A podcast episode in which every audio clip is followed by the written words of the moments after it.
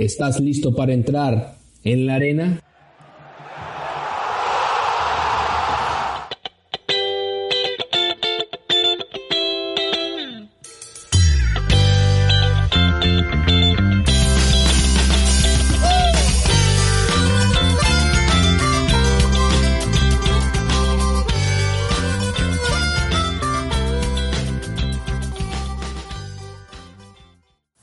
Regresando, regresé como una leyenda del fútbol mexicano.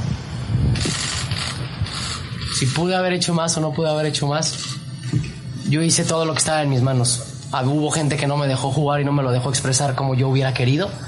Pero es parte del fútbol.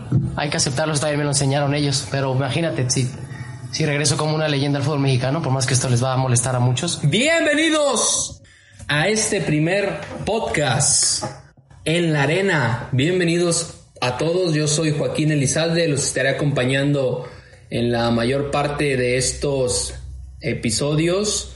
Y ahí tuvimos a Javier Hernández, el chicharito, que. que. cómo causó polémica con esta declaración en su momento. Y hoy, curiosamente, no estaba planeado, pero al momento en el que grabo este podcast, hoy 1 de junio, Javier Hernández cumplió 32 años. 32 años ya cada vez más cerca del retiro. Veamos, veamos si llega a Qatar. Pero bueno, eso es más trama del, del, podcast, no nos adelantemos. Primero que nada quiero agradecerle a mis amigos de Pacific Jam at My Apartment por permitirme usar su canción Grandma Hand. Sentí que esa canción iba a dar el tono con el, con el intro y al parecer, bueno, sí, lo siento yo, dio, dio en la tecla. Muchísimas gracias, pueden ir a, ir a escucharlos a Pijama, como comúnmente los conocen, eh, a su Spotify, a YouTube, a iTunes, y ahí los tienen con buena música y buenas letras. Bueno, sin más que, que agregar, entremos de lleno en la arena. Las declaraciones de Chicharito en estos últimos meses han sido un poquito polémicas eh, ha sido un cambio de actitud que no habíamos visto mucho en Javier Hernández en casi la mayor parte de su carrera.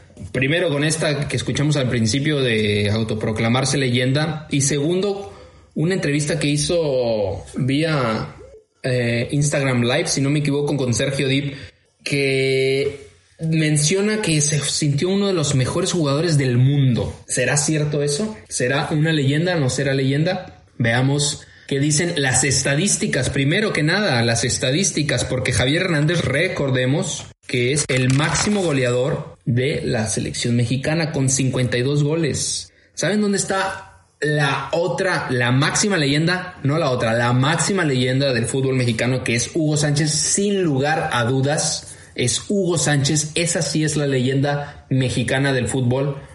Hugo Sánchez tiene 28 goles en 58 partidos.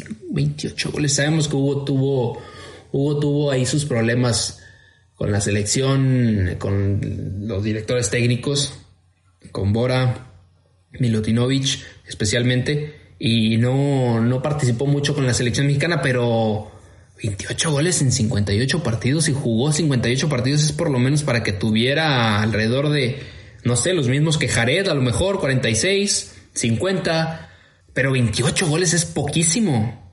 Javier Hernández lo supera, pero por mucho, por mucho, por 24 goles, supera a Hugo Sánchez Javier Hernández con 52 goles. 52 goles. Y muchos dirán, no, es que jugó contra Martinica, jugó contra Costa Rica, jugó contra Honduras, contra esas selecciones del, de Centroamérica. Ok. Jared Borghetti también lo hizo y solo obtuvo 46 goles. O sea, no es un argumento tan válido, creo yo, para hacerlo, porque si no, Hugo Sánchez tuviera 58 goles en 58 partidos y no es así. Después pensé, ¿Cómo estarán los goleadores de otras selecciones similares a las de México? Porque no podemos comparar selecciones brasileñas, selecciones argentinas y sus jugadores, o selecciones, no sé, alemanas y sus jugadores, con las cuotas goleadores de México, con las cuotas goleadoras de Chile, que es la que les diré ahorita. Por ejemplo, Chile, Alexis Sánchez tiene 43 goles en 132 partidos, no es un 9 fijo pero tiene 43 goles en 132 partidos. Otra de las selecciones similares, y me refiero a similares por participaciones en mundiales, porque México tiene 16 participaciones en mundiales y Chile tiene 9 participaciones en mundiales, pero esas 9 participaciones en mundiales de Chile tuvo 9 participaciones, 4 apariciones en octavos de final que son pocas comparadas con las de México en octavos. La única diferencia con Chile es que Chile apareció en semifinales, que lo cual eh, no pasó la final y quedó en tercer lugar. Pero a eso me refiero con, con selecciones similares, que a lo mejor no han ganado Copas del Mundo, o como España, por ejemplo, que ya ganó una Copa del Mundo, pero solamente ha llegado a una final en, toda su vida eh, histórica en mundiales. Entonces, Pasemos a España, hablando de España precisamente. España tiene 15 participaciones en mundiales y su máximo goleador es David Villa con 59 goles en 97 partidos. David Villa tiene una cuota goleadora magnífica, magnífica, rosa casi el... No, ¿qué rosa? Supera el medio gol por partido y Javier Hernández tiene apenas casi rosa en el medio gol por partido pero David Villa tiene 59 goles en 97 partidos. Lo que quiero dar, hacer énfasis aquí es que Raúl González, que era también un jugador de calibre y no creo que se pueda autollamar leyenda en, España. Yo creo que leyendas son los, aquellos que ganaron el Mundial. Pero Raúl González tiene 44 goles en 102 partidos. Es poco. Son mucho menos que los de Jared Borghetti.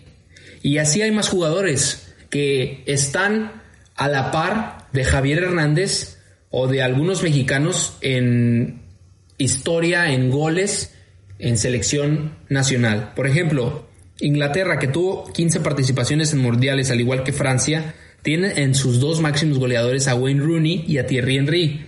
Adivinen cuántos goles tiene Wayne Rooney con Inglaterra y cuántos tiene Henry con Francia. Tiene 53 goles en 120 partidos. 20 partidos cuando el Chicharito hizo 52 en 109. Thierry Henry tiene 51 goles en 123 partidos. O sea, son cifras similares. Y eh, Thierry Henry yo creo que puede llamarse una leyenda de, su selección. Wayne Rooney no creo mucho. Leyendas son de Inglaterra, son Bobby Moore, son el Sir Bobby Charlton, son Gary Lineker, a lo mejor Javier Hernández en, categoría de selección mexicana yo creo que puede hacerse llamar una leyenda, pero los mejores jugadores que hayan pasado por selección, eso sí, ya no creo que, que, pueda entrar, porque hay que definir algo, ¿no? Yo creo que una leyenda no necesariamente tiene que ser un jugador excepcional de fútbol, porque la leyenda de Alemania Lothar Matthäus, muchos, muchos alemanes de hecho, no son considerados de los mejores jugadores que hayan existido en el mundo. Alemania tiene una cantidad grande de sus leyendas en Lothar Matthäus, en Bernd Schuster, en Franz Beckenbauer, si me escapa otro, no sé, en Miroslav Klose, tal vez. Muchos, muchos de ellos son leyendas, pero no son de los mejores jugadores que haya visto el mundo del fútbol. Y es ahí en la comparación que a lo mejor Chicharito se les fue un poco de las manos en declarar que fue uno de los mejores jugadores en ese entonces. Recordemos quiénes estaban de los mejores jugadores en ese entonces. Cuando Chicharito llega al Real Madrid estaba estaba el recién nombrado mejor jugador del mundial Tony Cross estaba Cristiano Ronaldo, obviamente, estaba Lionel Messi. Entonces, ¿cómo vas a ser uno de los mejores jugadores si ni siquiera sabes, si ni siquiera sabes controlar también el balón como estos que acabo de mencionar? Es un grandísimo goleador, grandísimo goleador Javier Hernández, pero mejor jugador del mundo, eso es otra cosa. ¿Y a qué voy con esto? Quiero hacer una comparativa entre Raúl Jiménez y Chicharito Hernández. Y, no tanto en la, en la categoría de leyenda, porque Raúl Jiménez está lejos, lejos todavía de ser lo que... Chicharito Hernández en Europa tuvo 127 goles en 344 partidos, 13 años en el viejo continente. ¿Saben cuántas asistencias totales tuvo en esos 13 años de carrera? 42 asistencias, 42 pases de gol tuvo Javier Hernández en Europa. en 13 años. ¿Saben cuántos tiene Raúl Jiménez en 6 años? La mitad menos, de la, poco menos de la mitad que Javier Hernández. Raúl Jiménez tiene 35 asistencias. Entonces es ahí a lo que voy. Raúl Jiménez tiene una capacidad de habilidad mucho mayor que la de Chicharito Hernández. Sin duda, es de eso no hay duda. Pero tampoco hay duda que Raúl Jiménez sea comparado leyenda con Chicharito, porque Raúl Jiménez todavía no está en ese terreno, todavía no puede hablar de, de ser un inmortal de los mexicanos, de los futbolistas mexicanos. ¿Con quién se podemos comparar al Chicharito en cuestión de ser legendario en el terreno europeo? ¿Con quién más si no es con Hugo Sánchez y con Rafa Márquez? A ver, para mí, para mí estos dos tienen las mejores carreras las mejores carreras tal vez en, la historia de mexicanos en el deporte. Chicharito todavía no está ahí. En la historia de mexicanos en el deporte todavía no está ahí, pero en el de futbolistas puede entrar. ¿Por qué? Hugo Sánchez estuvo 12 años en Europa, Chicharito estuvo un año más en Europa que Hugo Sánchez. Eh, Rafa Márquez estuvo 12 años, entonces ahí están a la par. Los partidos jugados que tiene Hugo Sánchez y que tiene Rafa Márquez son 490 partidos para el Pentapichichi y 391 para el Kaiser. Chicharito tiene 344 partidos. Lo que quiero a lo que quiero llegar con esto es Chicharito puede llamarse leyenda, claro que sí, pero en Europa todavía le falta mucho. Yo creo que Andrés Guardado tiene una carrera similar en cuanto a éxito se refiere a la de Javier Hernández.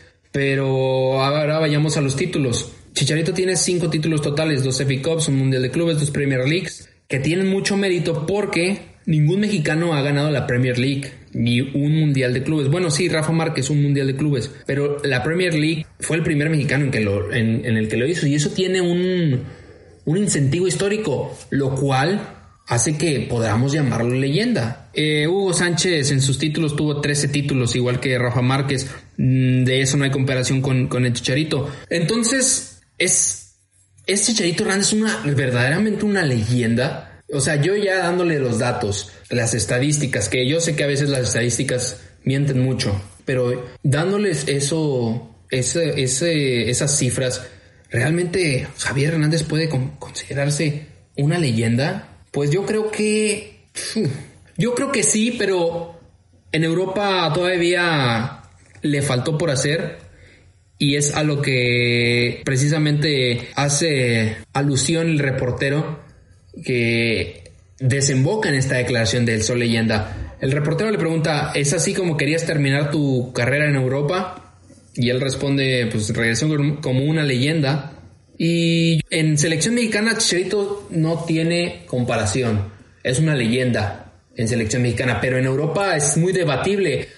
Aunque sí lo pondría entre las mejores tres carreras del, del viejo continente entre mexicanos. Pero llamarse leyenda en Europa, ahí tienes a dos atrás. Lo que sí ha hecho es marcado historia, porque fue el primer mexicano en ganar eh, Premier League. Y fue el, el segundo mexicano en jugar en el Real Madrid, el cual no, puede, no, no le podemos quitar mérito. El jugar en el Real Madrid es, si no de todas las personas, en una gran mayoría de ellas, es un sueño. Entonces, no, no hay que desmeritar lo que ha hecho Javier Hernández. Es debatible, pero se le podría dar la categoría de leyenda en todos los aspectos porque, porque mira, Hugo no tuvo lo que Javier tuvo en, en selección y viceversa. Chicharito no tuvo lo que Hugo tuvo en Europa. Entonces, al final de cuentas, si no vamos a nombrar al Chicharito Hernández leyenda porque no hizo tanto en Europa como Hugo, ¿por qué debemos nombrar a Hugo Sánchez una leyenda si no hizo lo propio en selección mexicana como sí lo ha hecho Javier Hernández? Es algo que es bueno reflexionar en, en esto, porque si vamos a demeritar a Javier porque no tiene nada en Europa, entonces sería lo mismo de meditar a Hugo porque no hizo nada en, selección mexicana. Les recuerdo, 28 goles. 28 goles en 58 partidos. Son muy pocos, muy, muy pocos. ¿Ustedes qué piensan? Antes de que vayamos más a la conclusión, me pareció interesante mencionar este tema y traerlo también a la mesa. es algo que sorprende por los años que han pasado y por la situación que parece que no cambia. Y mejor dejo que ustedes escuchen a yo explicarles. Un corazón enorme, nos entregamos a ayudarle, le ofrecemos casa, le ofrecemos vivienda, le ofrecemos eh, apoyo, le ofrecemos dinero cuando está mal. Pero si está bien, si está triunfando esa persona, o está teniendo éxito, o está eso, es como si fuese nuestro enemigo. Entonces, no soportamos que la gente esté mejor que nosotros. Lo que sí vamos a acceder es el que estén peor o más mal que nosotros. Entonces ahí es cuando... Ese es un punto de vista muy mediocre, ¿no? Querer ver igual a alguien. Si estás arriba, querer bajarlo. ¿Por qué? Pues yo creo que es un poco lo que te digo de la idiosincrasia, es un poco la mentalidad, esa mentalidad que hay que quitárnosla de encima, ¿no? No es mm, cuestión de, de- de valorar más lo que viene de afuera y lo que tenemos aquí, como el cuento que conté hace, hace tiempo y que, y que- que afortunadamente se ha quedado grabado muchísima gente, lo de los cangrejos, del pescador que viene a tomar el curso, que fue a Canadá y que tomó el curso, ¿recuerdas? Tomó el curso de, pesca y resulta que agarraron una cantidad de cangrejos y les puso una cubeta y en la cubeta de- la cubeta de los cangrejos canadienses resulta que le ponen una tapa. Y este muchacho que estaba tomando el curso de, de- de pesca resulta que le pregunta oye ¿por qué tapas la cubeta de los cangrejos? Dice no porque los cangrejos los tapo porque se pueden salir. Como son cangrejos canadienses normalmente quieren escapar quieren salir y resulta que vienen a México a hacer el mismo curso y van y la pesca de- del mismo animal. Entonces van y resulta que llenan la cubeta de cangrejos y no lo tapan. Dicen, oye, ¿y ¿por qué no tapas la cubeta de los cangrejos? Dice, no. Y dice, no los tapo. Dice, ¿por qué? Porque aquel que quiere escapar, si quiere salir, los de abajo le dicen, te fastidias como nosotros y te quedas aquí. Así pasa mucho. Adivinen quién fue ese jugador con una gran eh, fábula que estuvo contando, muy entretenido por cierto.